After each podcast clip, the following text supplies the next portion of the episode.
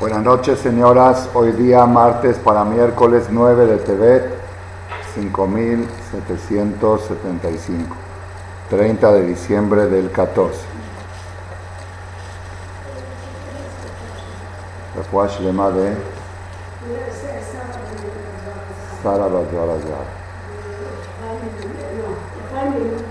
Ben ¿Alguien más? Digma Batester. Jenny. Refuash lema. Señoras, estamos nosotros ahora en 72 horas que están calificadas en el Shulchan Aruch. En el Shulchan Aruch, en el Código de Leyes Nuestras de la Conducta Diaria, sí hay referencia a estas 72 horas que nos encontramos. Mañana a la noche, mejor dicho el jueves, es el día Sarabe Tebet, día 10 de Tebet. Es uno de los cuatro ayunos obligatorios para todo hombre o mujer mayor de Bar Mitzvah y Bat Mitzvah. Ayuno obligatorio de 6 de la mañana a 6 y media, 6.40 de la tarde es el, el jueves. El jueves, ese ayuno es uno de los cuatro ayunos que los hajamim estipularon, estipularon, obligaron, no los hajamim, de la época de los profetas, el profeta Ezequiel, la época de los profetas es para conmemorar o para, para solidarizarse con temas relacionados con la destrucción del Bet HaMikdash, la ausencia del templo sagrado de Jerusalén, que estaba en los tiempos del rey Salomón y luego lo construyó el Sofer, el segundo templo, y ambos se destruyeron. Entonces hay cuatro ayunos dedicados a conmemorar esta destrucción del Galut, el exilio, la diáspora del pueblo de Israel. El primer ayuno es el día de Tebet. El día de Tebet, lo digo en el orden cronológico como fueron sucediendo las cosas, el día de Tebet. Luego el otro ayuno es el 17 de Tamuz, Shivasa de Tamuz es cuando se cuartió la muralla de Jerusalén. Y el otro ayuno es el Tisha B'Av, cuando se destruyó el Betamidash tres semanas después de Yudzayin Tamuz. Y el cuarto ayuno es el Tzon Gedalia. El Tzon Gedalia, al otro día de Rosh Hashanah, también está relacionado con la destrucción del Betamigdash, ya que Gedalia era un tzadik, un profeta que fue nombrado post, post destrucción. Después de la destrucción del templo, eh, Nebuchadnezzar, el conquistador, el destructor, puso a Nebuchadnezzar a cargo de a, puso a Gedalia a cargo de los pocos judíos que quedaban en Jerusalén y lo hizo jurar que no se va a rebelar contra él. Confió en su ira Chamain de que no se va a rebelar contra Nebuchadnezzar. Y había un grupo de judíos rebeldes que no aceptaban la derrota ya había sido un hecho, ya habían muerto millones de judíos, ya estaba Betamita destruido, que querían volver a rebelarse. Entonces el jefe de este movimiento se llamaba Ismael Ben Ismael Ben programó un asesinato político. El día de Rosh Hashanah, el segundo día de Rosh Hashanah, le pidió una cita a Gedalia, entró en privado la cita, sacó un cuchillo y la mató. Ismael Ben judío, mató al profeta Gedalia. Cuando Nebuchadnezzar se enteró en Babel, en Irak, de que mataron al líder judío que él había puesto para, representando al gobierno caldeo para, para cuidar a los judíos en Jerusalén, se enojó, vino con todo su ejército y lo aleno destruyó lo poco que quedaba de judaísmo en Jerusalén. Eso es el Tzom Gedalia, el cuarto ayuno relacionado con la destrucción del Bet entonces, Asara Betebet, Shivasa Betamuz, Tisha Be'av y Tzom Gedalia. Luego, el Tzom Esther, el ayuno de Esther, no tiene que ver con el Bet es un ayuno de alegría, se puede decir, el de Purim, es otro concepto. Y eh, el ayuno de Kippur, que lo conocemos, es el único ayuno bíblico que está en la Torah, una vez al año, el día 10 por coincidencia es el día 10, 10 de Tebet, 10 de, 10 de Tishri. El día 10 de Tishri hay que ayunar todo el pueblo de Israel 24 horas para expiar los pecados. El único ayuno bíblico es el de Kippur, ayuno de alegría es el ayuno de Esther, y cuatro ayunos de luto son los que mencioné antes, Asarabe Tebet, Shivasa Betamuz, Tisha B'Av Itzon Gedalia. ¿Está bien? Vamos bien. Ahora, hay algo, hay algo peculiar en Azarabe TV, el ayuno de pasado mañana. Está escrito en el Bet Yosef, el Yosef Caro, que estuvo hace como 500 años en España, en nombre de Abu Draham, que estuvo 200 años atrás, que dice que el ayuno de Azarabe Tebet tiene algo sobresaliente más que los otros tres ayunos. Los otros tres ayunos, si caen Shabbat, se posterga a domingo. Todos los ayunos, si caen en Shabbat, pasan Tisha en Shabbat a domingo. Shiva sabe Tamuz Shabbat a domingo. Son Gedalia Shabbat pasa domingo. Pero el ayuno de Azarabe Tebet, si llegaría a caer en Shabbat, se debería de ayunar en Shabbat Hoy en día nuestro calendario está marcado, está ya, ya programado hasta que venga el Mashiach de una forma que nunca cae a Sarabe Tebet sábado, pero en los tiempos que hacían Rosh Hodesh según la luna, antes de que haya un calendario fijo, sí podía llegar a tocar a Sarabe Tebet en Shabbat y en esos casos habría que ayunar en Shabbat también y no se posterga. ¿De dónde lo aprende esto la Budraham? Él dice porque en todos los ayunos el profeta se refiere, cuando habla del ayuno, por ejemplo, de Shiva de Tamuz, le llama el ayuno del mes cuarto. Tamuz es el mes cuarto, Nisan, Yar, Sivan, Tamuz. Cuando habla del ayuno de Tisha dice el ayuno Tzoma Hamishi, el ayuno del mes quinto. Cuando habla del ayuno de Son dice Tzoma Shevi, el ayuno del mes séptimo. En cambio, cuando habla de Azarabe Tebet, el profeta Ezequiel, Dice ahí que Hashem le dijo al profeta que Tov leja et etzem Registra este mero día. Mero día. Si dice etzem Registra para ti este mero día. ¿Qué pasó el día 10 de Tebet? Llegó Nebuchadnezzar, el conquistador, y sitio, puso a Jerusalén en estado de sitio alrededor de la muralla para que no entren ni salgan ni personas ni alimentos y pensó de esta manera lograr que se rindan los judíos que estaban en Jerusalén, que nunca se rindieron, pero él, ese era el propósito. El sitio empezó el día 10 de Tebet del año 3338 de la creación. En, esa fecha exacta empezó el sitio de Jerusalén, el día 10 de Tebet, y debido a ese acontecimiento se marca el ayuno de Azara Tebet. Y, el profeta dice, el profeta Ezequiel dice que Hashem le dijo a él, apunta y registra este mero día. Entonces, como dice este mero día, vemos que el día tiene que ser forzoso ese mero día. No se puede cambiar de fecha para el domingo, para el domingo. Tiene que ser ese mero día. Y la pregunta sobresale. ¿Qué tiene de especial a Sarabe Tebet? Que tiene que ser ese mero día, que no puede no puede postergarse. Más que Tisha B'Av, Tisha B'Av pasa domingo, Shiva Tamuz pasa domingo, Gedalia pasa domingo, Asara Tebet en Shabbat también. Hoy en día lo único que puede tocar a Sarabe Tebet es viernes. El año pasado tocó, ayunamos todos los viernes y cortamos el ayuno en el Kirush. Así fue el año pasado y hace tres años creo que también. Pero no toca Shabbat, Shabbat no toca. Pero si hubiera tocado, ayunaríamos en Shabbat también. ¿Por qué? ¿Qué tanta gravedad, qué tanta fuerza, qué tanta importancia o prevalencia tiene el ayuno este más que el de la destrucción del templo. Es más, yo diría que es el menos importante de todos porque no ha pasado ninguna tragedia. El día de Azarabe TV no mataron, no hubo muertes, hubo sitio, pero no hubo, no, trascendió. ¿Cuánto tiempo duró el sitio de Azarabe TV? Tres años. Claro, hasta el próximo año, el segundo, el tercero, a nivel que el enemigo dijo ya no podemos contra esta ciudad, no se puede conquistar Jerusalén, mejor me regreso. Salió una voz del cielo y le dijo no te regreses porque Jerusalén se entrega en tus manos.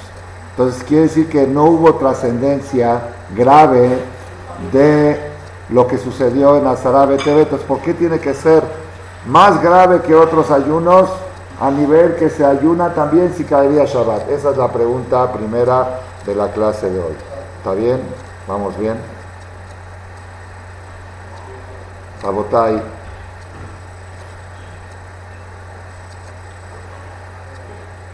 Como dije que vamos a hablar de las 72 horas, quiero mencionar la fecha de hoy que fue 8 de Tebet, y la mañana que es, esta noche que es 9 de Tebet. El Shulchan Aruch, código de leyes de, de, nuestra costumbre, desde que nos separa, de nuestras alajot, que separa uno en la mañana hasta que se duerme todo el calendario, en el capítulo 580, Taf Pe, dice que hay algunos días en el año, algunas fechas en el año, que algunos tzadikim ayunan en esas fechas por tragedias que sucedieron. No es ayuno comunitario obligatorio, pero tzadikim, si alguna persona busca alguna fecha adecuada para ayunar por algo, que escoja esas fechas. Hace dos semanas, un poco más, sí, dos, dos semanas estuvo aquí una persona que le tocaba el aniversario de su papá y él tenía la costumbre de ayunar el día del aniversario de su papá. Es una muy buena costumbre desde los tiempos del Talmud. El día del aniversario de papá y mamá es correcto y bueno que nunca se necesite, pero si alguien quiere conmemorar el nombre y hacer algo por el bien de la Neshama, aparte del Kadish y todo lo que se hace, es bueno ayunar. Entonces, esta persona tenía la costumbre de ayunar hace 10 años de que falleció su papá, pero se sintió muy mal, estuvo con eh, deshidratado, con diarrea un día antes, y me dijo que tenía miedo que sea peligroso ayunar al otro día, porque ayer apenas estuvo con problema de deshidratación.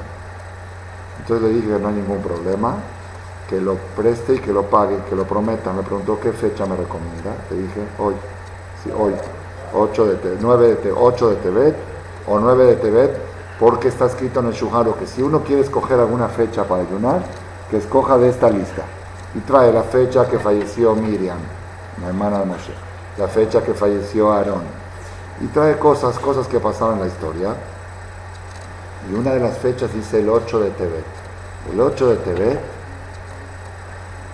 que es, fue hoy, martes, es un día triste para el pueblo de Israel y aquel que quiera ayunar, opcional, es bueno. ¿Qué pasó el 8 de Tebet? Concluyó la primer traducción de la Biblia a un lenguaje ajeno, al griego. Si quiere, quítelo, quítelo de ahí para que se pueda ver. Quite eso. Ok, sáquelo totalmente. Magilá, perdón. Este mueblecito este, sáquelo. muy bien. La Septuaginta, ¿han escuchado hablar de la Septuaginta? En hebreo se llama Tirgum Hashivim.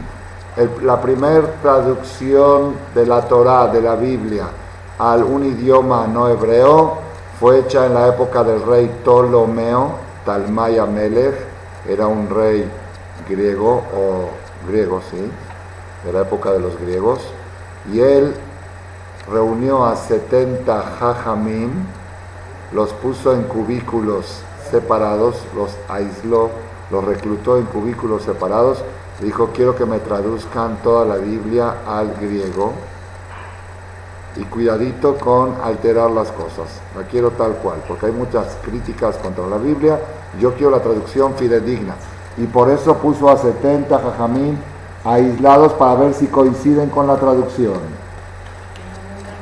para que no lo engañen. Y esa traducción no, recuerdo, no dice cuánto tiempo duró. Cuando terminaron de traducirse los Jajamín, Hashem les puso Ruach HaKodesh, hicieron 13 cambios, 13 modificaciones a la Biblia, de cosas que podían dar lugar a que Ptolomeo se enoje o que...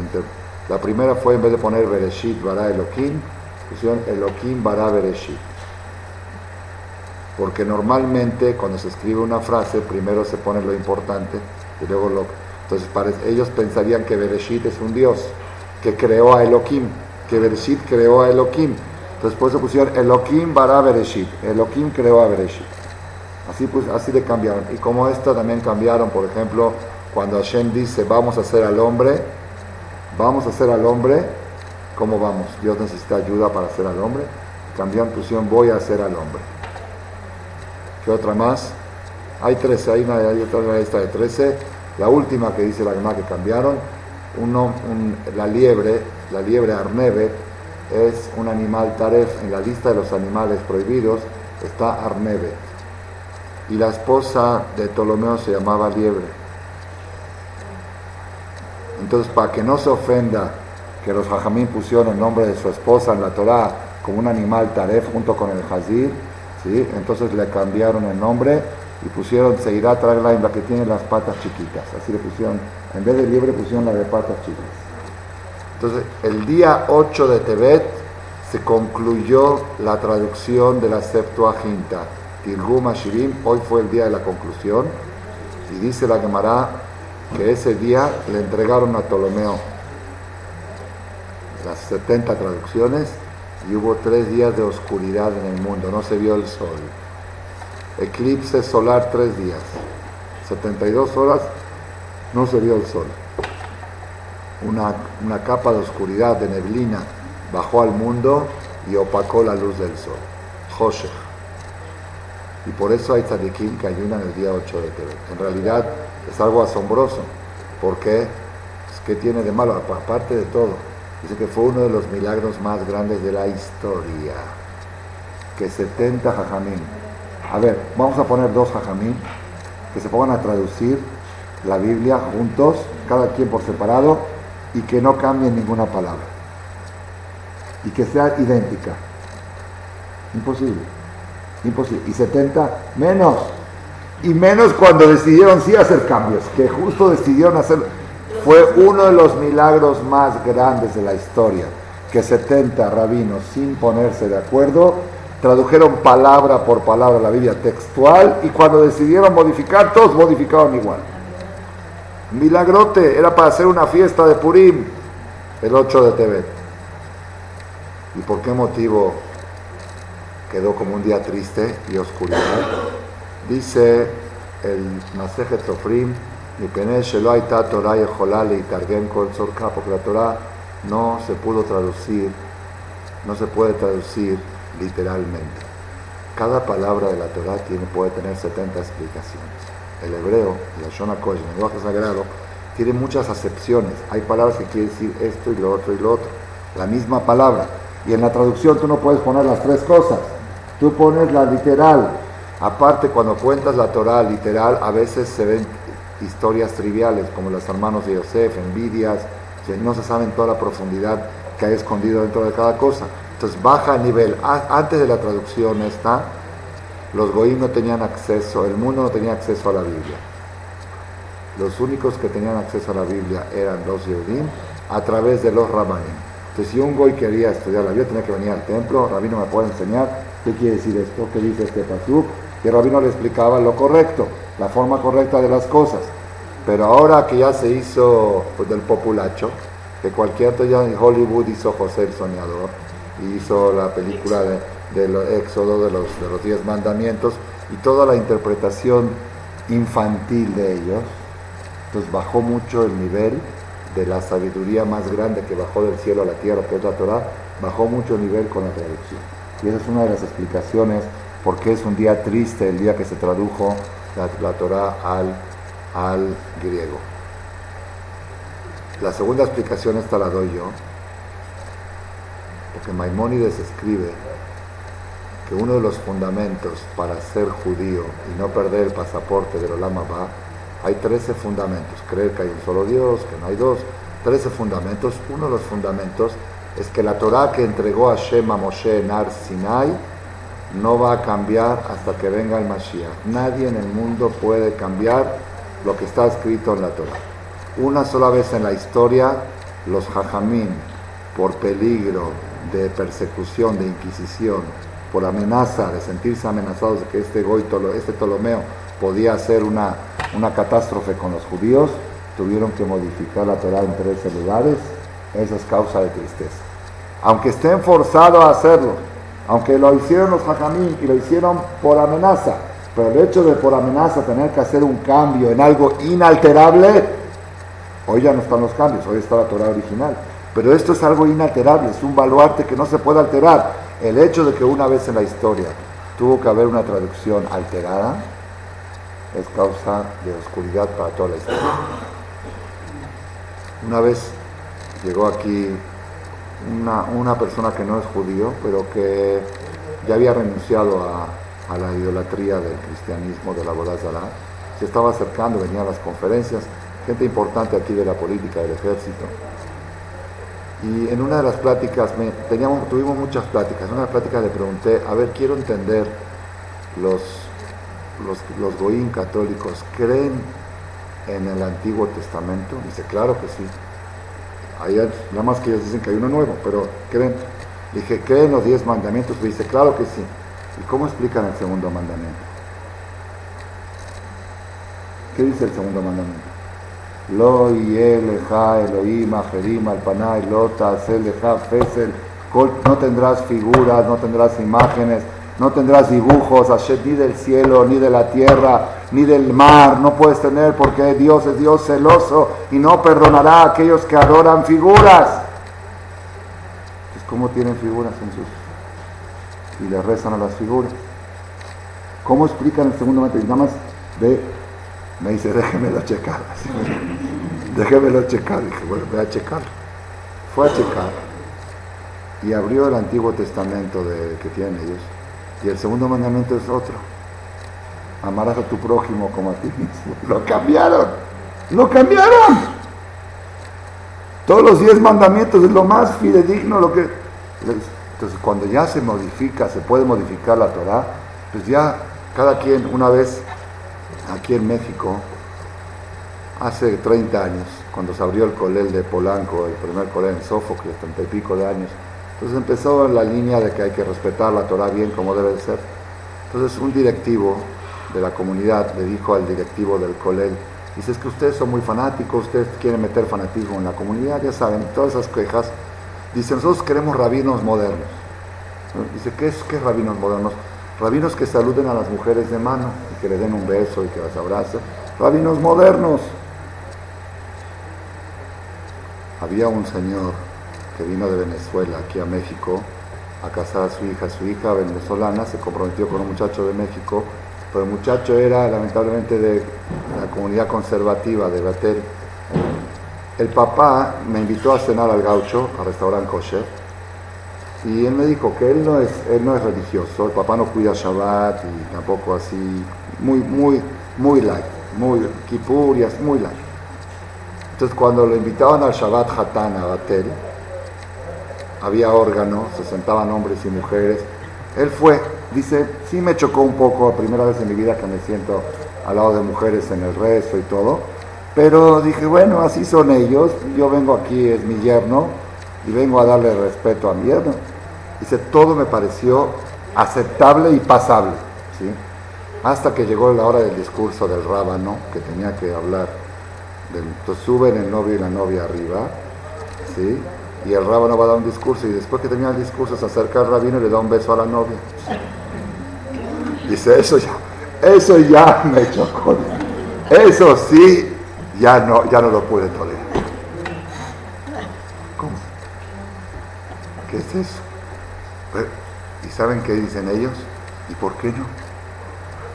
Si Shabbat se puede ir en coche y puede haber órgano en el templo y puede haber micrófono, ¿quién dijo que un beso a la novia no? ¿Quién dijo que hasta dónde? ¿Quién pone los límites? Entonces, este, volvemos a la historia del directivo. El directivo le dijo al, directivo del colel, le dice, nosotros queremos rabinos modernos, esos que dan la mano a las mujeres. Entonces le contestó el directivo del colel muy bonito y por eso lo repito, porque es, es buena respuesta. Le dice, mira, nosotros tenemos 3.300 años que recibimos la Torah si cada generación haríamos un recorte, ya no quedaría nada. Nosotros tenemos la obligación de transmitir la Torah auténtica a la próxima generación. Si cada si mi abuelo haría un recorte y el otro otro recorte, cuando ya llega mi nieto ya no llega nada.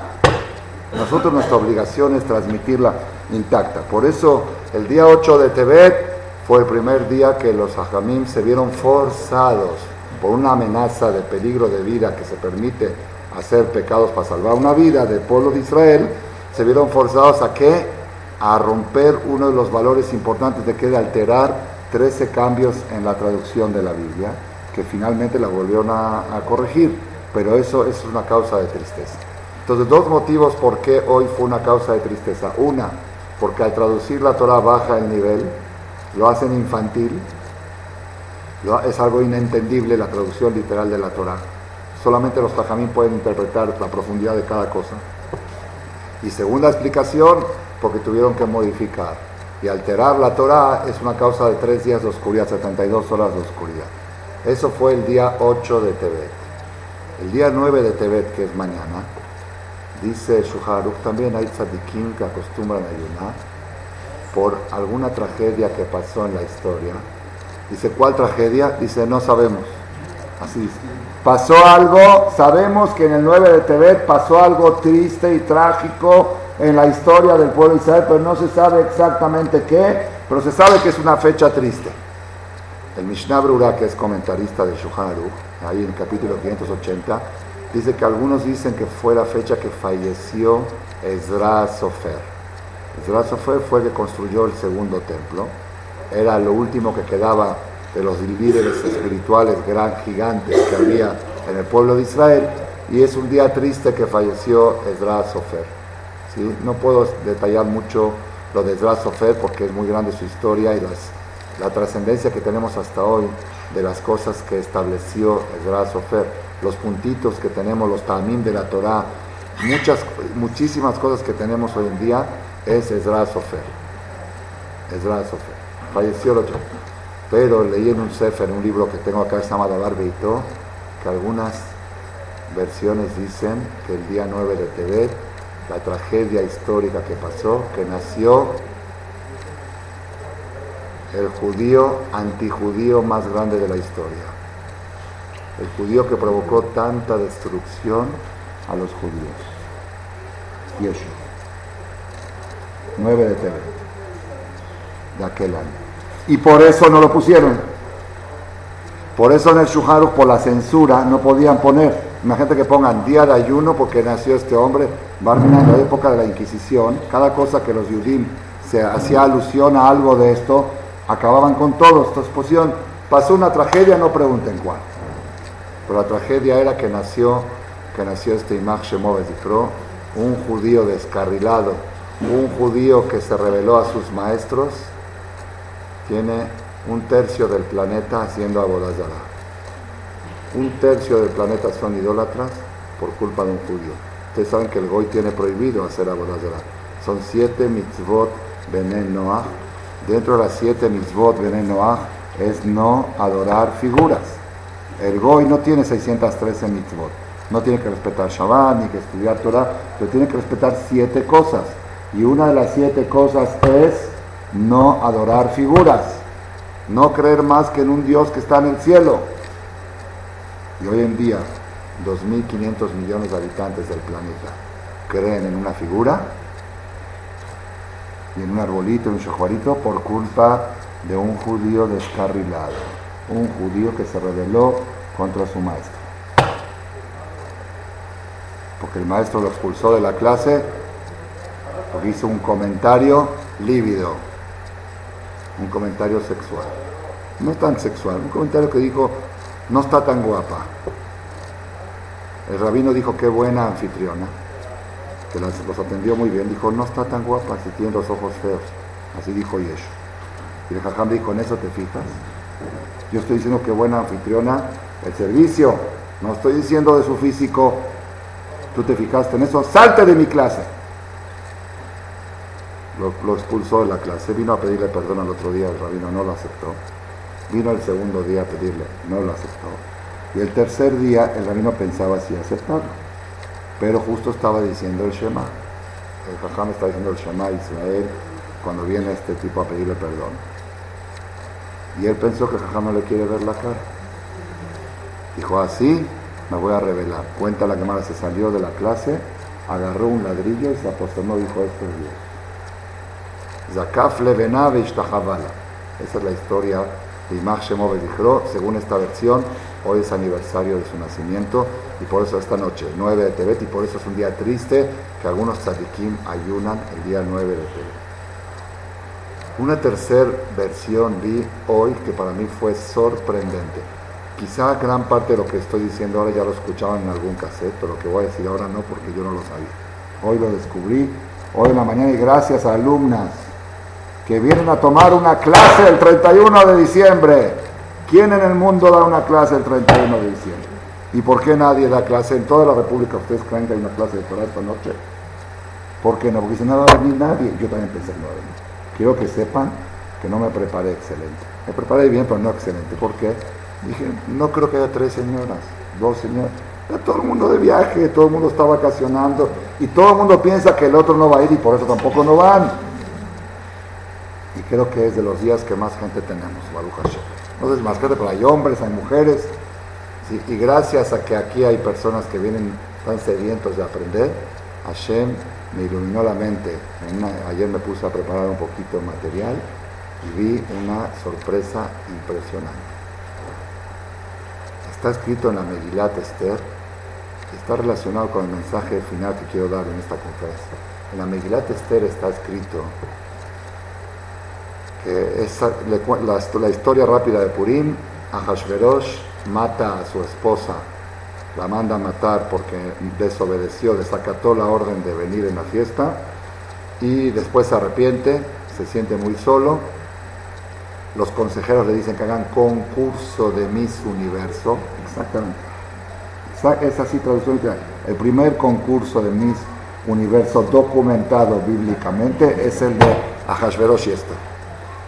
Buscaron a todas las doncellas, todas las mujeres bellas que hay en todo el planeta, que Ahashverosh tenía dominio sobre 127 estados, y las trajeron a un concurso de belleza, pero tenían que prepararse seis meses con maquillaje y seis meses con perfumaje y después de un año podían entrar a que la pruebe el rey y si el rey decía mañana regresa, está, y si no la llamado otra vez, que venga la que sigue. Cuando llegó el turno de Esther y le decían el día que tenía que ir con el rey, ¿qué quieres comer? La, chiqueaban, ¿verdad? Pavo, comida, pavo rostizado, comida. ¿Qué más quieres? y siete gires, cada uno tenía siete, Becheva, Nearot, Arroyot, La Tepla, siete gires por cada doncella, para que la acompañen hasta casa rey, para que no se esfuerce, porque si quiere un juguito, si quiere algo, así para, que eh, la futura reina, la candidata a ser reina. Cuando llegó el turno de Esther, dice, ella no pidió nada. Dijo, no, ¿qué quieres que te de tomar? Nada. ¿Qué quieres de beber? Nada. ¿Qué quieres? Porque estaba forzada, ya no quería casarse con un goy, pero como era obligatorio y si no era pena de muerte, la llevaron. Cuando llegó, pues le cayó en gracia al rey Hashverosh. El Amelech Hashverosh el Bet Malchuto Bajodesh Asiri Ujodesh Tebet. Fue llevada Esther al palacio real en el mes décimo, en el mes de Tebet. Dice la Gemara, ¿por qué en el mes de Tebet? Hashem hizo que le toque su turno en el mes de Tebet. Es el mes que más frío hace en el, en el hemisferio que vivimos, en el invierno. El mes más frío es Tebet, para que el cuerpo goce más del cuerpo, que el cuerpo de Hashverosh disfrute más del cuerpo de Esther y quiera con ella. Así dice la Gemara, que Hashem programó de que sea en el mes de Tebet para que Esther le caiga bien a Jesús, que la disfrute en la cama y que quiera con ella. Así dice la Gemara. Dice este libro que vi ayer que el día que Esther llegó al Palacio Real fue el 9 de TV. Y por eso no lo quisieron poner en el Shulchan Aruch, para que no digan, estos judíos, una mujer que llegó a casarse con el emperador más grande del planeta, lo ponen como un día de luto lo que para ellos sería el gran logro de ser consagrada a Miss Universo y casarse con el rey del planeta. Para los judíos es causa de luto. Una judía tuvo que ser ensuciada con el semen de un goy. Del rey, de Ahashverosh. Entonces por eso lo pusieron sin la causa. Dijeron, pasó una tragedia, pero no se sabe exactamente la tragedia que pasó. Ya tenemos tres explicaciones qué pasó el 9 de Tebet. Uno, falleció Ezra Sofer. Dos, si fuera esta una, hay pregunta por qué no lo ponen, que lo pongan explícito, falleció Sofer, ¿cuál es el problema? Dos, nació fulano, y ahí se entiende por qué no lo pusieron. Y tres, Esther se consagró esposa de Ahashverosh el día 9 de Tebet. En la Megilá dice que fue en Tebet, pero no dice el día. Según este libro que leí ayer, fue el día 9 de Tebet y para que veamos que lo que para otros se considera logro, para judíos se considera causa de luto. Imagínate que de repente alguien, que, su hija está saliendo con un artista, de los artistas más grandes, más famosos de Hollywood. ¿Ah? Hay un, un goy te lo cuenta con alegría, una mamá judía te lo cuenta llorando. Pero está saliendo con el artista más grande, más famoso que aparece todos los días en la televisión. Sí, por eso estoy sentada en el suelo, le dice la mamá. ¿Verdad o no? Ese es un, eh, mensaje que hay del día 9 de Tebet. Entonces tenemos el 8 de Tebet, que fue hoy, el día de la traducción de la Septuaginta, que se, se tradujo la Torah por primera vez al griego y tuvieron que modificar 13 cosas. Tenemos el día 9 de Tebet, que pasaron una de las tres cosas, o las tres, que falleció de Sofer, que nació un judío destructor de judíos, judío antijudío, así lo llama Paul Johnson. Paul Johnson tiene un libro que escribe la historia de los judíos, vale la pena mucho leerlo, es un libro espectacular, él no era judío, era goy, y cómo lo ve desde afuera, y él habla mucho de los judíos antijudíos en la historia. Que toda la desgracia de los judíos no viene de los goy, viene de los judíos antijudíos. Y uno de ellos fue Yeshua. Y tercera explicación de Esther que tuvo que estar en el palacio con Ahasverosh, forzada por, porque si no era pena de muerte, y que para otros se considera un logro y para el pueblo de Israel se considera una tragedia. ¿Está bien? Como vemos en la perashá de la semana pasada, que cuando le contaron a Jacob que Yosef todavía estaba vivo en Egipto, no quiso creer.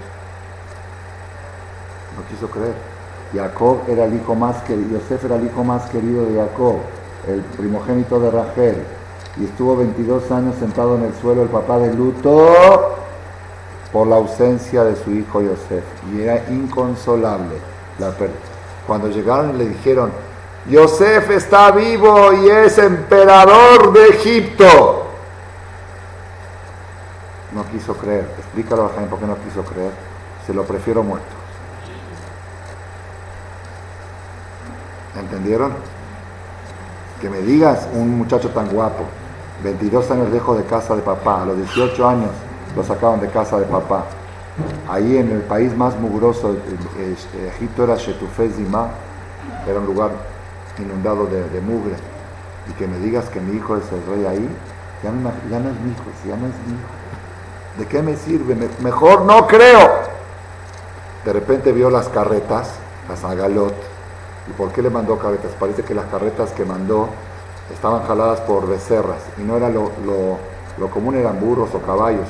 Le mandó becerras para acordarle el último tema que había estudiado con el papá, era un tema relacionado con becerra, para demostrarle que él todavía se acuerda lo último que estudió. Cuando vio eso dijo, ahora sí, quiero ir a ver a mi hijo. Si mi hijo me mandó una señal de que está en la Torah, ahora sí quiero ver. Pero si me dicen, tu hijo es el jefe de Hollywood, mejor no, mejor no me digas, mejor, mejor que esté muerto. Ese es el tema que tenemos que tenerlo.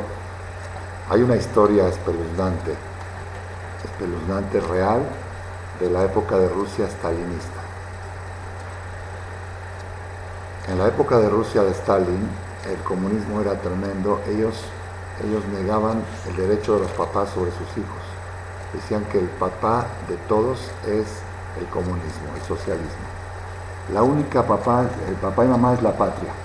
Si no hay, no hay papá y mamá, si no existe. Ellos así eran muy, había que, entonces a los muchachos a los 14, 15 años se los llevaban a, un reclusorio de ellos, de que les enseñaban el comunismo, ya les erradicaban todas las creencias que tenían y todo. Entonces un día habían habían reclutado a como 300 jóvenes judíos menores de bar mitzvah de 12 años. Era un tipo reclusorio, un lugar que porque ya los, iban a llevar a, un lugar donde les hacen todo esa, ese coco wash. Entonces había una señora pobrecita que era viuda y era su único hijo. Era su único hijo que tenía, su único consuelo era ese niño y parece que ella trató de que le digan que es único hijo, esto, pero no pudo, no pudo hacer nada y les permitieron a los papás despedirse de lejos de los hijos. ¿no? Si los tenían que ver de lejos y saludarlos y ya no los volvían a ver. Pues la mamá le gritó, así cuenta el jajam que lo cuenta Raúl Galinsky. Una mamá le decía a su hijo, cuídate mucho, hace frío ahí, usa suéter. Otra decía, come bien, ya sabes, come bien, cuídate mucho, cuida tu salud, no, no comas, no sé, así todo, cosas materiales. ¿sí? Pero esta mamá, había Goín también, había de todo, no era más de todo. Esta mamá, la viuda, le dijo al hijo, al huérfano, hijo, recuerda que eres judío.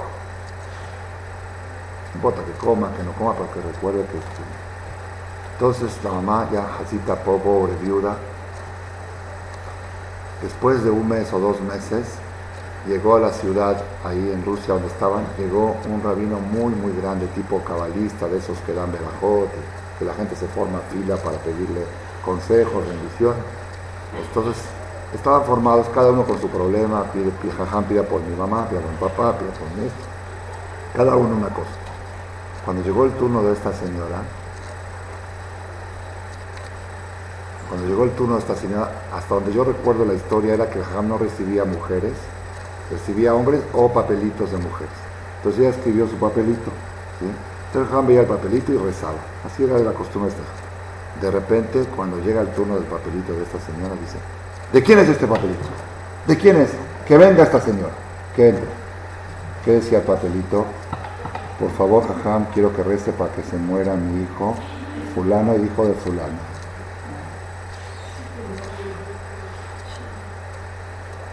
se quedó así. Que venga la señora y le dijo, dijo, yo soy viuda, mi único hijo que tengo es este hijo. El hijo este era para que diga el Kadish por mí y para que traiga descendencia. Pero si mi hijo se va a hacer gol, mejor prefiero que se muera y vaya al Ganeden. Si se muere ahora va a ir al Ganeden. Si lo dejan así bajo la influencia del comunismo, se va a ir al infierno, va a perder el Ganeden. Yo prefiero, jajamágame, por favor, le rezo, por favor, rece que se muera mi hijo. Esa era la, esa era las mamás del tiempo de antes del pueblo de Israel. El día que todo el mundo está festejando que Esther se hizo reina del imperio más grande del planeta, el imperio persa de Ahashverosh, el pueblo de Israel lo tiene marcado como un día de luto, que una judía de nivel aristocrático tan grande, esposa de Mordejai, tuvo que acostarse con el rey Ahashverosh. Ese es el día 9 de Tebet, según esta versión nueva que estoy viendo, que la aprendí ayer hace 24 horas y ahora volvemos al día 10 de TV, que es decir, es obligatorio para todos nosotros de ayunar, no es opcional, solamente cuando hay problemas de salud en consultar con el jajam. Pero normal es un ayuno obligatorio, no es opcional, es obligatorio por la destrucción del Bet Amigdash empezó, aunque no hubo nada de destrucción, hubo nada más estado de sitio, pero ya es, ya es el principio, ya empezó a, a este Nebuchadnezzar rodeó todo Jerusalén y no dejaba entrar alimentos ni salir gente y eso ya fue el principio del proceso que duró tres años hasta que se destruyó Jerusalén. La pregunta fue, ¿por qué este ayuno, si cae en Shabbat, no se posterga? Porque el profeta dice, Etze el mero día este. Tienes que registrar el mero día este, no el mes, el día. El día 10 del mes 10 10 del 10. El mes de Tebet es el mes décimo en nuestro calendario. Siempre toca en diciembre, eso es décimo. Los diciembre, diciembre y 2. El diciembre es 10. El mes de Tebet es el mes 10 y el día 10 de Tebet, es el día jueves próximo, ese es el día, el día que tiene que ser el mero día, no se puede postergar. Si hubiera caído en Shabbat, también ayunaríamos. ¿Por qué? ¿Por qué tanto? Dice el Hatán Sofer algo impresionante. Impresionantemente, quiero que sepan que Hatán Sofer estuvo en Hungría hace 200 y pico de años y era una persona que tenía Ruach HaKodesh, fue en su generación. Él se llamaba Rabbi Moshe Sofer en Hungría. Fue el Moshe Rabenu de su generación. Era lo, lo que salía de su boca de Ruach HaKodesh. Era como que estaba hablando Moshe Rabenu. Y el Hatán Sofer escribe en su libro de Rashot Hatán Sofer lo siguiente. Lo siguiente. Dice,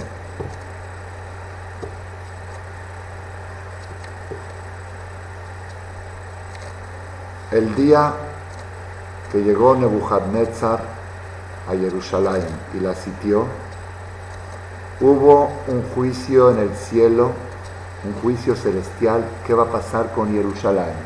¿Se va a destruir o no se va a destruir?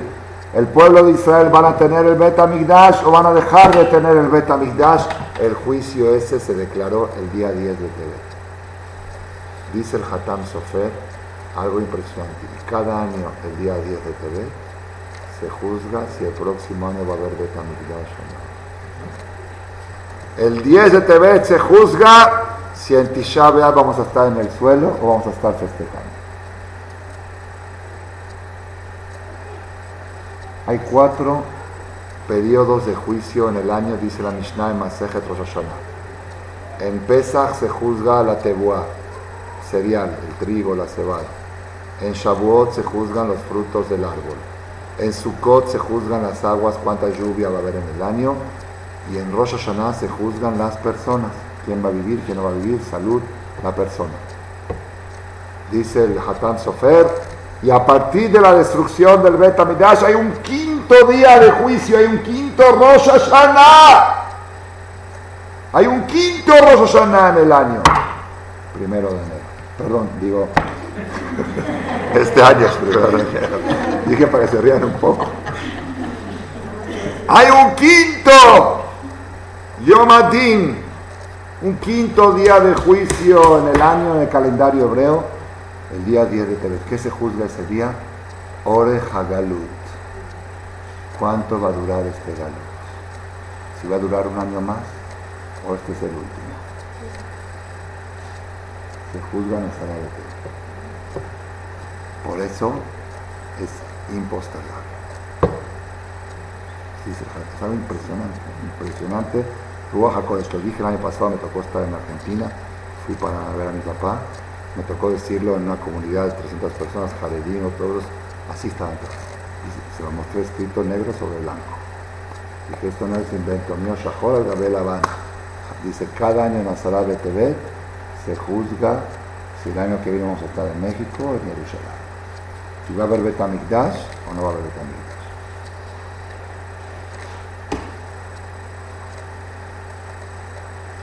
Entonces, Dice el Hatam Sofer, miren qué espectacular, qué gaón, qué genio el Hatam Sofer. Dice así, en Shabbat hay solamente dos ayunos que se puede ayunar en Shabbat. ¿Cuáles son? Kippur. No, ese lo dijimos ahora, pero otro, aparte de saber cuál es el otro, Tanit Halom. Una persona que soñó feo el viernes de la noche, feo, feo. Hay, no cualquier sueño, está en la Alajá dice qué tipo de sueño soñó que se le cayó el Sefer de la mano, que se quemó un Sefer no, no, piensen, ok, pues, okay. Son sueños que están escritos ahí. El que sueña el viernes en la noche puede y debe de ayunar desde que se despierta de la mañana hasta que oscurece Shabbat y se priva de hacer seguridad en Shabbat, ni Kiddush, ni nada. ¿Por qué? Porque el ayuno del sueño tiene fuerza, es efectivo. La Gemara dice, Yafet, Anit, la Halom, que es la neoret, es bueno el ayuno para aplacar un mal sueño como el fuego a la paja. Así como el fuego deshace a la paja, un ayuno deshace a un sueño malo, pero bobayón. La fuerza más es cuando es el mero día del sueño. Incluso hay una opinión, trae el Mishnah Rura, que si uno hizo la siesta de Shabbat después del chum, después del jamín, y soñó feo y se levanta a las 4 de la tarde con una pesadilla, que ayuna hasta las 12 de la noche. Hay una opinión. Porque cuanto más inmediato sea el ayuno al sueño, tiene más efecto de desvanecer su el efecto del sueño. No le entren a eso, ¿ok? No, no, no quiero entrarla, pero la alajá sí dice, hay una alajá Shuhan din ta'anit halom de Shabbat. Entonces se puede ayunar Kippur y se puede ayunar ayuno de un sueño. ¿Está bien? Y el tercero, como dijo la señora, Salah de ¿Cuál es el punto en común? Dice el Hatán Sofer algo espectacular. Todo ayuno que es por el pasado es lamentación del pasado, prohibido ayunar en Shabbat. Y todo ayuno que es para el futuro se permite en Shabbat. Porque el Shabbat viene a dar verajá para todo el futuro.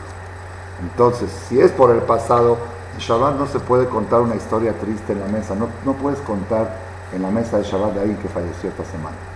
Hay gente que se equivoca, piensa que es el día de las noticias. Sí, está bien, noticiero para los que nacieron, no de los que murieron. En la mesa de Shabbat cuentan las que fulana se alivió, fulana tuvo, fulana estrenó casa. Sí, pero hay gente que sí que todas las noticias desastrosas las cuentan en el adus de Shabbat, en la mesa. No, es una falta de respeto. porque voy y calá, voy y calá? Si viene tu nuera, tu futura nuera viene a la casa, o la novia de tu hijo, o tu no, vas a, ¿qué dices? No, no, Jacita, no, no hables cosas tristes. Ahorita estamos en, alegría. Shabbat es calá. El Shabbat está presente y se ofende cuando hacen comentarios tristes en la mesa de Shabbat. La mesa de Shabbat tiene que ser pura simja, pura alegría. ¿De acuerdo? Entonces dice Hatam Sofer, todo lo que hacen para recordar tristezas del pasado, está por eso. Tisha es para recordar la destrucción, no se hace en Shabbat, que pasa el domingo. Shiva sabe Tamuz, se cuartió la muralla, en Shabbat no me recuerdes de la muralla, porque es un día de alegría. Son Gedalia, recuerda lo que pasó con Gedalia, no, pero Kippur, en Kippur, porque ayunamos? ¿Por el pasado por el futuro? Por el pasado y para el futuro. En Kippur estamos preparando el próximo año, se ayuna aunque sea en Shabbat. El ayuno del sueño malo, ¿para qué es? ¿Para el pasado o para el futuro? Para el futuro, para quitar el efecto, si hay algún efecto malo, quitarlo. Se puede ayunar en Shabbat. Dice, el ayuno de Azarabe Tebet no es del pasado, porque en el pasado no pasó nada. Azarabe Tebet no pasó nada, no hubo muertes.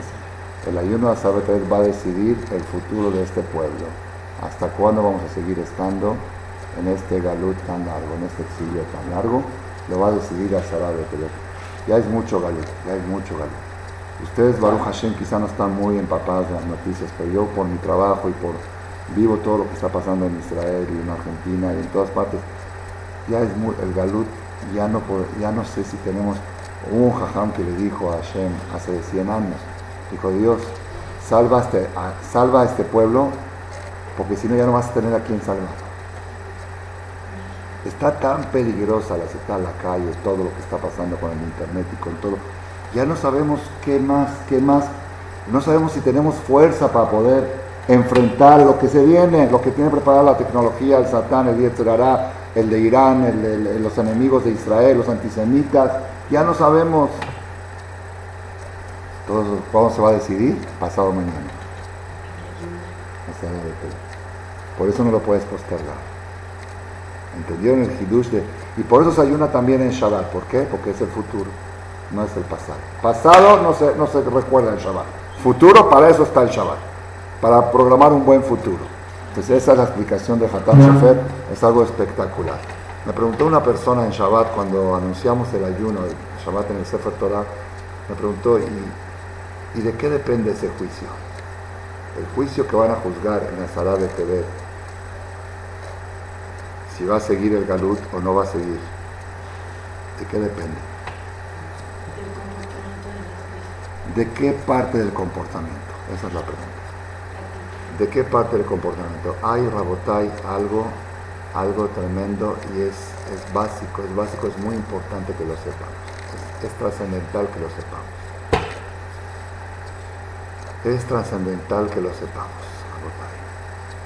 Cuando el pueblo de Israel, cuando los hijos de Jacob llegaron a Mitzrayim, eran 70 nefesh, dice Rabenu Bajie, toda la historia de Jacob que bajó a Egipto representa al último galut del pueblo de Israel. Y la salida del pueblo de Israel de Egipto representa a la salida del pueblo de Israel de esta última diáspora, como decimos en la tefilá de Musaf, en Etchem Aharit Kereshit. El último, la última Geulá va a ser similar a la primera. El pueblo de Israel tuvo cuatro exilios, Mitzrayim, Babel, Yaván y Edom. Yaván es el de Hanukkah, Babel es el de Purim y Edom es el que estamos ahora. Mitzrayim fue el primero. El último va a ser similar al primero. Si todo lo que pasó, la forma como llegaron al Galut y la forma como vamos a salir de él son similares. Entonces hay que estudiar la historia de cómo Jacob llegó a Mitzrayim, cómo se esclavizaron los judíos en Mitzrayim, cómo salieron de Mitzrayim para estar preparados para la última parte de nuestra historia. Sí, va a haber las 10 plagas. ¿Cómo puede ser las 10 plagas? Una vez explicamos, quizá la plaga de sangre, que todo el agua se hizo sangre, es el petróleo. El petróleo se va a hacer sangre. A ver, mueve los aviones sin petróleo. Los aviones de guerra. ¿Algún, algún armamento moderno puede funcionar sin petróleo? Si Hashem convierte todo el petróleo en sangre, se acabó, se acabó la guerra el primer día. Y así como estas cosas, no sabemos exactamente, pero va a haber muy, todo va a ser muy similar. Rabotai, el punto más trágico, más trágico que hubo en la salida de Egipto es que solamente el 20% de los judíos salieron de Egipto. El 80% quedaron en los panteones, enterrados ahí. La Torah dice claramente, uno de cada cinco. ¿Y por qué? Porque no querían salir, no querían. Cuando Moshe les dijo, vámonos, y Chapultepec, y Cuernavaca, y Acapulco y Miami, ahí, ahí donde nos vas a llevar, hay todo eso. Si no, ¿a dónde vamos? Al desierto. llévate a los religiosos. Llévate a los Abrejim, a los Levim, tú eres Moshe, tú eres Levina, tú no. Nosotros aquí tenemos ya 200 años en Egipto, ya estamos arraigados, tenemos casas, ya conocemos el Nilos, el esto, conocemos las calles. Ahorita vamos a tener que usar el Waze para movernos ahí en el desierto. Sí, que se vayan los religiosos. No querían salir, no querían salir. El 80% de los judíos murieron en los tres días de oscuridad. Tres días de oscuridad. ¿Qué les suena tres días de oscuridad? 8, 9 y 10 de TV. Cuando se tradujo la Torah griego, dice que hubo tres días de oscuridad en el mundo. ¿Qué, qué, qué es la profundidad de esto, Rabotal? ¿Qué es la profundidad? Hay una llamada que dice, por tres motivos salieron los Yudim de Egipto, por tres cosas, gracias a tres méritos, que no cambiaron su forma de vestir, que no cambiaron su lengua, seguían hablando en la Shona Kodesh, y que no cambiaron sus nombres. Se seguían llamando Reuben, Shimon, Levi, no se llamaban eh, Jacob, no Jack, Pinhas, no Pedro, Joseph, no Joe.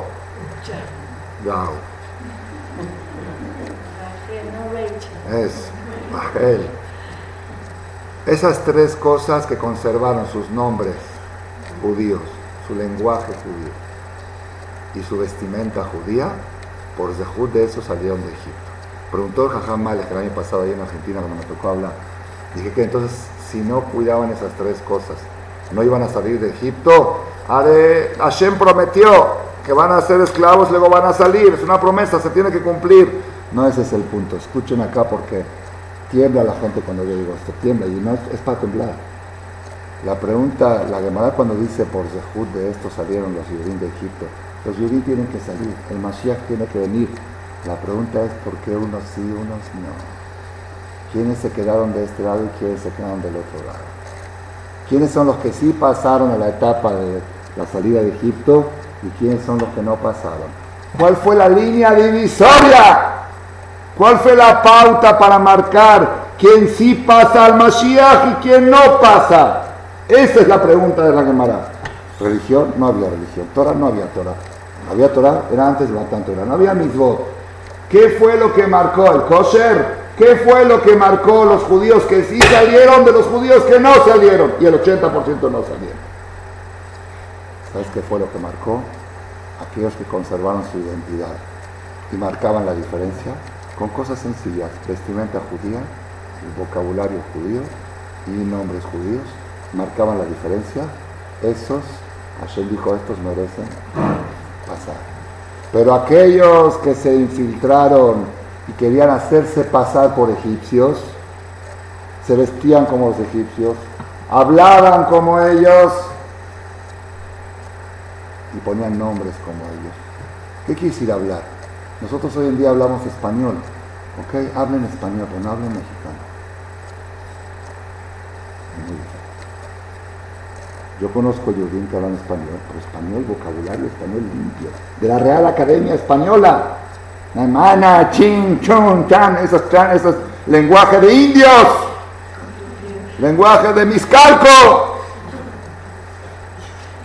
¡Ay! Tú eres yehudí, ¿cómo no te da vergüenza de que salga de tu boca esa forma de hablar? Esa forma grosera de hablar.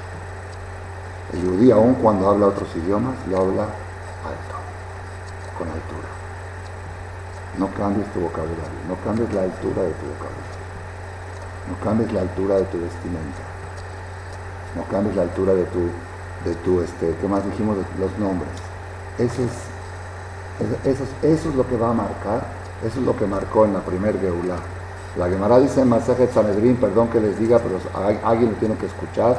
La Gemara dice en Masejet Sanedrin que en el mejor de los casos, cuando venga el Mashiach, en el mejor de los casos, el 20% de los judíos pasan. En el mejor de los casos. De cada cinco judíos pasan a la otra etapa. Y los cuatro se quedan. ¿Por qué? Por el mismo motivo que no pasaron los egipcios, por el mismo. Cuando ya quieres ser muy egipcio y quieres parecerte igual que todos y quieres hablar como ellos y vestir como ellos, ya no mereces. Mire, ¿hasta dónde llega? ¿Hasta dónde llega? Ustedes saben cuando Moshe Rabenu pidió, pidió, robó 515 tefilot para cruzar, para llegar entrar a Israel. No lo dejaron, ¿verdad o no? ¿Saben cuál fue la última? El último tache que le puso a Hashem. Viene Moshe y dice, ok, yo me esforcé en cargar los huesos de Yosef, y aquí está el cajón de Yosef, para, para enterrarlo en Israel. Por lo menos que me entierre en la Tierra Santa. Por lo menos ese mérito damos. Quiero estar enterrado. Ok, vivo no puedo pasar. Muerto. Mátame aquí, que me lleven mi cajón y que me entierren en la Tierra Santa. ¿Qué le contestó Hashem? Nein, en Yiddish. No. ¿Por qué? Hay una diferencia muy grande entre Yosef y tú. Yosef cuando estaba en la cárcel en Egipto, le preguntaron los, los que soñaron, los ministros, ¿quién eres? Dijo, Kigunov yo soy hebreo. Y cuando el Sara Ofim le contó, el Sara Mashkim le contó a Paro, Veshami Tanunar Ibri, ahí en la cárcel había con nosotros un muchacho hebreo. Yosef iba todo el tiempo y decía, soy hebreo, hebreo, en la cárcel, ¿eh? hebreo, hebreo. Venga, les voy a enseñar hebreo, le decía a los en cambio, Moshe, tú, cuando te tuviste que escapar de Egipto a Miriam y salvaste a las hijas de Itro, de los pastores, las hijas de Itro dijeron, le preguntó el abuelo, el, el papá le preguntó, ¿por qué hoy llegaron más temprano? Todos los días llegaban tarde. Dijeron, Ish Mitzri Itzilano Miadaroim, un hombre egipcio nos salvó de los pastores. ¿Qué dijo Itro? Llamen al egipcio. Fue dijeron, egipcio, ven, tú eres el egipcio que salvaste a mis hijas, ven, miren el egipcio que salvó a mis hijas. Y Moshe se queda callado y no dice, soy judío. Dice, aquel que ostenta su hebreísmo, su judaísmo, merece estar enterrado en la tierra de Israel. Tú que te quedaste callado cuando dijeron un hombre egipcio, no mereces estar enterrado en la tierra. Moshe Rabbeinu, miren de quién estamos hablando. Qué cuidado, qué grave es cuando alguien te identifica como una mexicana y te dice, no, una señora mexicana me dijo, perdón, pero yo no soy mexicana. Yo soy judía por accidente nacida en México. Por accidente, sí es por accidente. Porque cada judío que nace en México es por accidente, tendría que nacer en Jerusalén. Si en Azarabe TV pasado se hubiera juzgado que se construyó el Betamidash, todos los que nacieron este año en México habían, hubieran nacido en Jerusalén. Cada judío que nace fuera de Eres Israel es accidente, no es tu patria. Entonces, de casualidad tienes pasaporte, por vergüenza tengo pasaporte mexicano y argentino. Por, porque, por, por accidente, como parte del galut, no aceptes que digan un mexicano, un argentino. Yo no soy ni mexicano, ni argentino, ni americano, ni francés, ni inglés, ni italiano, ni marroquí, ni... Yo soy yehudí. Y el yehudí su lugar es Jerusalén, eres Israel. Por accidente estamos en Galú. Esos son los Yudim que van a pasar al otro lado, a la segunda, a la última etapa de esto. Y eso cuando se juzga en Azarabe Si ustedes me preguntan, ¿qué se va a juzgar pasado mañana? Se va a juzgar la llegada del Mashiach. ¿Y de qué, de qué va a depender? Va a depender de qué tanto judío te sientes, qué tan, qué tan arraigado estás a Egipto, qué tan arraigado estás al país del Galut. Permítame citar un comentarista de la Biblia de la Perashá pasada, el último pasuk de la Perashá Baigash. Siempre cuando termina una Perashá en la Torah, ustedes van a ver en el Sefer Torah, hay una pausa de como 20 letras vacías. ¿Se ve? Se terminó ahí y la única Perashá en todas las 54 Perashiot que se ve corrido, no se puede, está cerrado, no se ve, no se ve separación. Eso se llama perashá setuma, una perashá cerrada, que no está abierta. Normal está abierto, dejan un renglón abierto, pasa. Aquí está cerrada. ¿Por qué? Porque desde que falleció Jacob, se cerraron los ojos de los judíos, porque ya empezó el proceso asimilativo, ya empezó el proceso de la esclavitud de Egipto. Dice el Pasuk, el último Pasuk de la semana pasada, en la opulencia todavía de los judíos, se vayeshev Israel Beretz Mitzrayim, habitó Israel en la tierra de Egipto, Beretz Goshen, en la tierra de Goshen, Vayahazuba, se arraigaron ahí, Vaifru Vairbu y crecieron mucho, se multiplicaron mucho.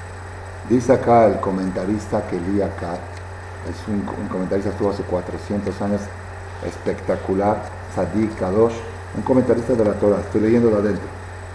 Dice, Kol Pasuk de todo este versículo, Beashmat Bene Israel Umedaber, es un señalamiento de culpa.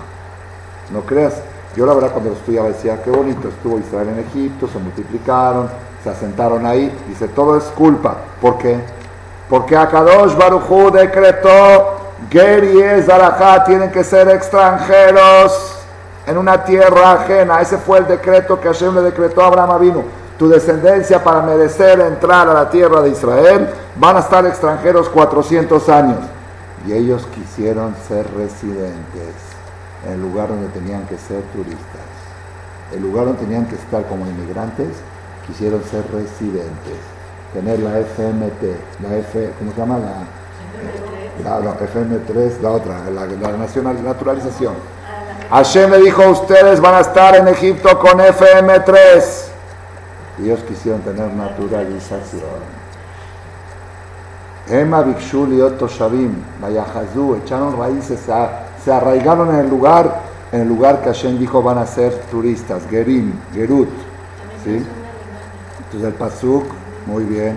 Por eso la Torah los culpa a los hijos de Jacob, a los descendientes de Jacob, por este radicalismo de radicarse de ser residentes en un lugar que tenían que estar flotando y esperar el momento para salir de ahí.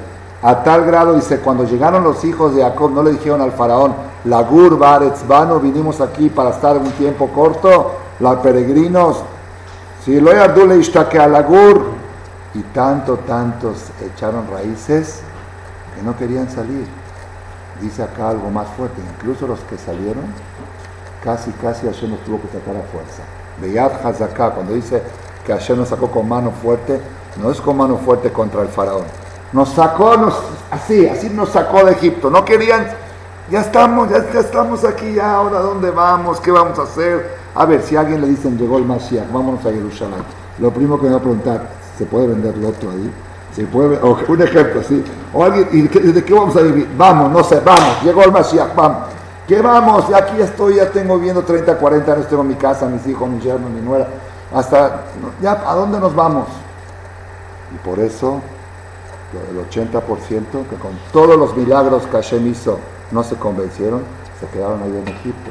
Entonces, todo lo que marca la pauta de la salida de Egipto, quiénes salieron y quiénes no, todo lo que marca la esclavitud de Egipto, si el pueblo judío se hubiera conservado en calidad de turista en Egipto, no hubieran sido torturados. Porque el hecho de estar temporal, eso mismo es la tortura. El hecho de estar pasajero, de sentirte que no estás en tu lugar, eso mismo es tu sufrimiento. Con eso haces tu cápara. Pero si ya estás muy arraigado, muy asentado, como dijo, como dijo Miguel Alemán cuando le dijeron que los inmigrantes judíos estaban construyendo muchos edificios en México. Y le dijeron, oye, ¿cómo permites que los judíos construyan tanto? ¿Qué dijo Miguel Alemán? Mientras sean bienes raíces, que siga, no se los van a llevar. El día que decidamos sacarlos, aquí se queda. Si me dicen que están haciendo efectivo, me preocupa, porque se lo pueden llevar con ellos. Pero si me dices que están construyendo, que construyan, construyan, de mañana los mandamos a volar y todo se queda aquí. El yudí ese es el problema, que llega a un lugar y empieza a construir porque quiere echar raíces, quiere arraigarse. Eso extiende el galut y eso pone en peligro las probabilidades de que uno merezca ser merecedor de la liberación de la geula que tanto estamos esperando. Ahora, que estamos en las 72 horas de oscuridad, hoy por la traducción de la Torah al griego, que es el mismo tema. Ya ves, hasta los griegos ya leen nuestra Biblia. Ya estamos muy engregorizados. Mañana que es el día de que Esther va al palacio de ves, hasta en la política estamos. Una judía está esposa del rey, ya ves cómo está, que también estamos. Y el Azarabe Tebet, que es el día que se juzga el futuro del Galut de Israel, estas 72 horas es para cada uno de nosotros, cada uno de nosotros haga una reflexión, qué tan mexicanizado estás, qué tan egoizado estás. Todo, y, si alguien me pregunta a mí, si alguien me pregunta a mí, esto ya no lo tengo en referencia a alguien, a mí, a Shaul Male, ¿cuál es la pauta hoy en día? ¿Qué tanto festejas diciembre? Si para ti diciembre son épocas festivas, ya estás egoizado. Y si tú dices, para mí es Hanukkah y Hanukkah ya pasó, y es Purim y Purim va a venir, yo mis fechas son las fechas nuestras y lo demás ni por acá se me pasa, ni me interesa saber. Pues si tú vas y ves las luces, las luces de los pueblos y te pones a tomar foto ahí con las luces, ya tienes el virus de la asimilación dentro de ti y corres el peligro de no merecer pasar al otro lado a la época de Mashiach. ¿Por qué? Porque ya son síntomas que ya estás muy metido, ya estás muy adentro. Te tiene que chocar. Cada vez que ves el Zara, te tiene que provocar un choque. decir, el Maimónides dice, Babonoteno Arabín se cumplió en nosotros de parte del galut que tenemos que respirar a Bodazara. Es parte de nuestro galut, es parte de, nuestra, de nuestro castigo. Pero tómalo como un castigo, no lo goces, no lo disfrutes, súfrelo mis hijos en mi casa de Shaham Malek odian diciembre, odian las vacaciones de diciembre. No quieren que lleguen, porque los tengo encerrados todo el día en la casa. Aquí no vayan, aquí no vayan, no salgo a ningún lado. Por Shita, porque quiero que mis hijos tengan zehut de ver el Mashiach. Que odien a Yeshua, que odien todo lo que está relacionado con, con lo que. Pero cuando llegan mis fiestas, vengan a ver lo que hay. Yo como bailo con mis hijos en Hanukkah, tenemos videos, mis hijos tienen videos hace 20 años de, Ruth y chiquito, bailes, bailes, fiesta, cómo bailo en Shabbat, cómo bailo en Motzai Shabbat. Lo nuestro lo resalto muchísimo, lo otro no quiero, me, da ganas de vomitar. Así tienen que sentir nuestros hijos y de esa manera les estamos garantizando un mejor futuro. Que Begat Hashem, con el Mashiach que va a llegar muy pronto, este Azarabe TV, todas ustedes, el Hatán Sofer dice, que fíjense qué curioso, que no es casualidad, que siempre que los goyim están de fiesta, nos estamos de luto. Y siempre que ellos están de luto, nos estamos de fiesta. Así es, ¿eh? En el, shofaresma de ellos, en, cuando no comen carne, nosotros estamos festejando pesas, cuatro copas, carne pura. Cuando más carne comemos, Así En las tres semanas de Tisha B'Av, siempre son las Olimpiadas, siempre, Olimpiadas, la final de fútbol, toda porque eso viene de Grecia, ellos pusieron, pusieron en esas fechas, siempre la final del fútbol, las finales de las Olimpiadas, todo eso es las tres semanas de luto de Shivasa, Betamud, ellos están festejando, están sentados en el suelo. Me acuerdo una vez que la final fue en Tisha el mero día de Tisha Todo el mundo estaba viendo el partido, nosotros estábamos llorando en el CNIS, ellos se ríen, nosotros estamos llorando. ¿sí? Y en estas fechas, así dice Hatam Sefer, que ellos están festejando, nosotros estamos empezando el luto del Bet Amidash con Azara de Por algo Hashem hizo que así sea el calendario para decirte, esta es la pauta, tienes que ser diferente. Altismach Israel el Gil Kamin, no te alegres en las fiestas de otros pueblos. Nosotros somos un pueblo cargado, bañado de fiestas. No nos faltan, nos sobran fiestas, nos sobran, nos sobran, pero desbordamos de fiestas. Todo, cada Shabbat es una fiesta, Rosh Chodesh es una fiesta, Pesach, Shavuot, Sukkot, Rosh Hashanah, Kippur, Hanukkah, Purim, síganle, síganle. Boda, Sheva Berajot, Brit Mila la noche antes del Brit Mila, Pidión. ¿Qué más? Ay, si un masejet, acaban un masejet para hacer una pachanga. Bar Mitzvah, Bat Mitzvah. Estamos llenos de fiestas. No tenemos lo que. Y las nuestras saben, tienen sabor, son fiestas con contenido, no son huecas, no son fiestas de. son etrazón. Yo conté en Shabbat, si me permiten, lo voy a repetir para terminar esta historia, porque no estuvo grabado en Shabbat, no se graba. Hace unos años me tocó dar un seminario en Río de Janeiro. Era un seminario largo, un fin de semana, de sábado, domingo y lunes, era feriado ahí. Hicieron, había 250 personas, vinieron varios conferencistas, porque era mucho, muy cargado para uno solo. Uno, el Rab Cerulla, que es Rab en Argentina, de Abraham Cerulla. Él es originario de Brasil, nació en la ciudad de Belém, no en Río ni en San Pablo. Belém es una ciudad al norte de Brasil. Y después se, conoció a una muchacha en Argentina, se casó con, con esta Entonces él lo invitaron como conferencista, habla precioso, y él contó lo siguiente, cuando él era soltero, le mandaron a llamar de Portugal para trabajar con la juventud judía en Portugal. Como habla portugués, en se habla portugués, fue, se hospedó en casa del rabino de, de Portugal. Entonces la, la, esposa del rabino le cuenta que tiene una muchacha, una sirvienta, varios años. Ese año le pidió permiso de salir porque tiene un novio que es muy católico. Ella no era católica, ella era así, pero y ellos hacen la cena de Shehuaridad y el novio la invitó a ella a la cena. Entonces, que ¿por qué su novio tiene que ir? Que si le da permiso. Así le preguntó. Y la Rabani dijo, sí, pues hay que respetarlos también para... estamos, es parte del galú, que no tenemos igires. ¿no? Bueno, dijo, sí que vaya. Después de unos días, se fue por unos días, cuando regresó, pues la Rabani te preguntó así, por respeto, le preguntó, ¿cómo estuvo? Hoy, ¿cómo estuvo la fiesta? ¿Cómo estuvo la cena? Y la Igire le dijo, créamelo, que una cena de Shabbat de ustedes es más alegre que eso. Así lo contó el Rab Cerulla ante 250 Nosotros tenemos que valorar lo que tenemos, no sabemos lo que tenemos, somos archimillonarios de fiesta. Somos un pueblo medusheneonet, gordos de placeres. Ya, ya no nos caben las fiestas tantas, Brit y fiesta, y todo por tu por todos lados tenemos fiestas tenemos que conservar muy fuerte lo nuestro, resaltar mucho lo nuestro y hacer caso omiso a todo lo demás. Todo lo demás no existe, todo, lo que no es nuestro, eso va a marcar la pauta de aquellos judíos que van a pasar la última etapa de la historia del Biad Mashiach Tzidkenu Venerable. Para los, hombres que quieran saber, que les digan el rezo de Shachrit del, del, eh, del jueves, como es día feriado, aquí tenemos siempre la costumbre, cuando no es día laborable, rezamos nueve y media pues vamos, como la gente así sabe, no podemos cambiarlo. Nueve y media va a ser el rezo con Sefer Torah de ayuno.